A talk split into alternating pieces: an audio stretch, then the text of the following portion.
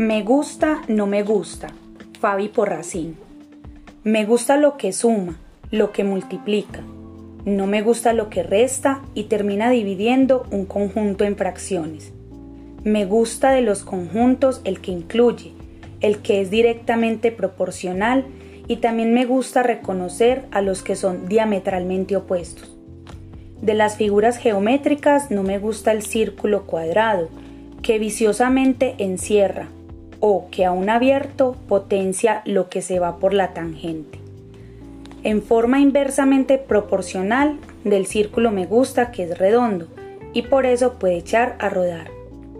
Me gusta lo paradojal de lo plano que es plano y se deriva de esto que no por superficial deja de ser sustento.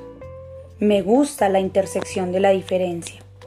No me gusta haber visto un número irracional de veces la no discriminación de lo mutuamente excluyente. Qué distinto a la espiral, qué dialéctica, integra, incluye, se abre y expande interminablemente.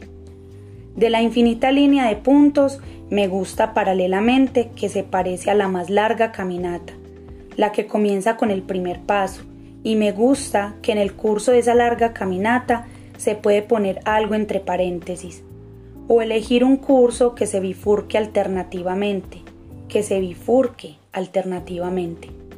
Por eso también la precisión de y en la puntuación me agradan desproporcionadamente. Me gusta que el saldo sea positivo, teniendo igual en mente que el final de cuentas podría y resultar negativo y así, aún así, su función sería la de incrementar algún coeficiente.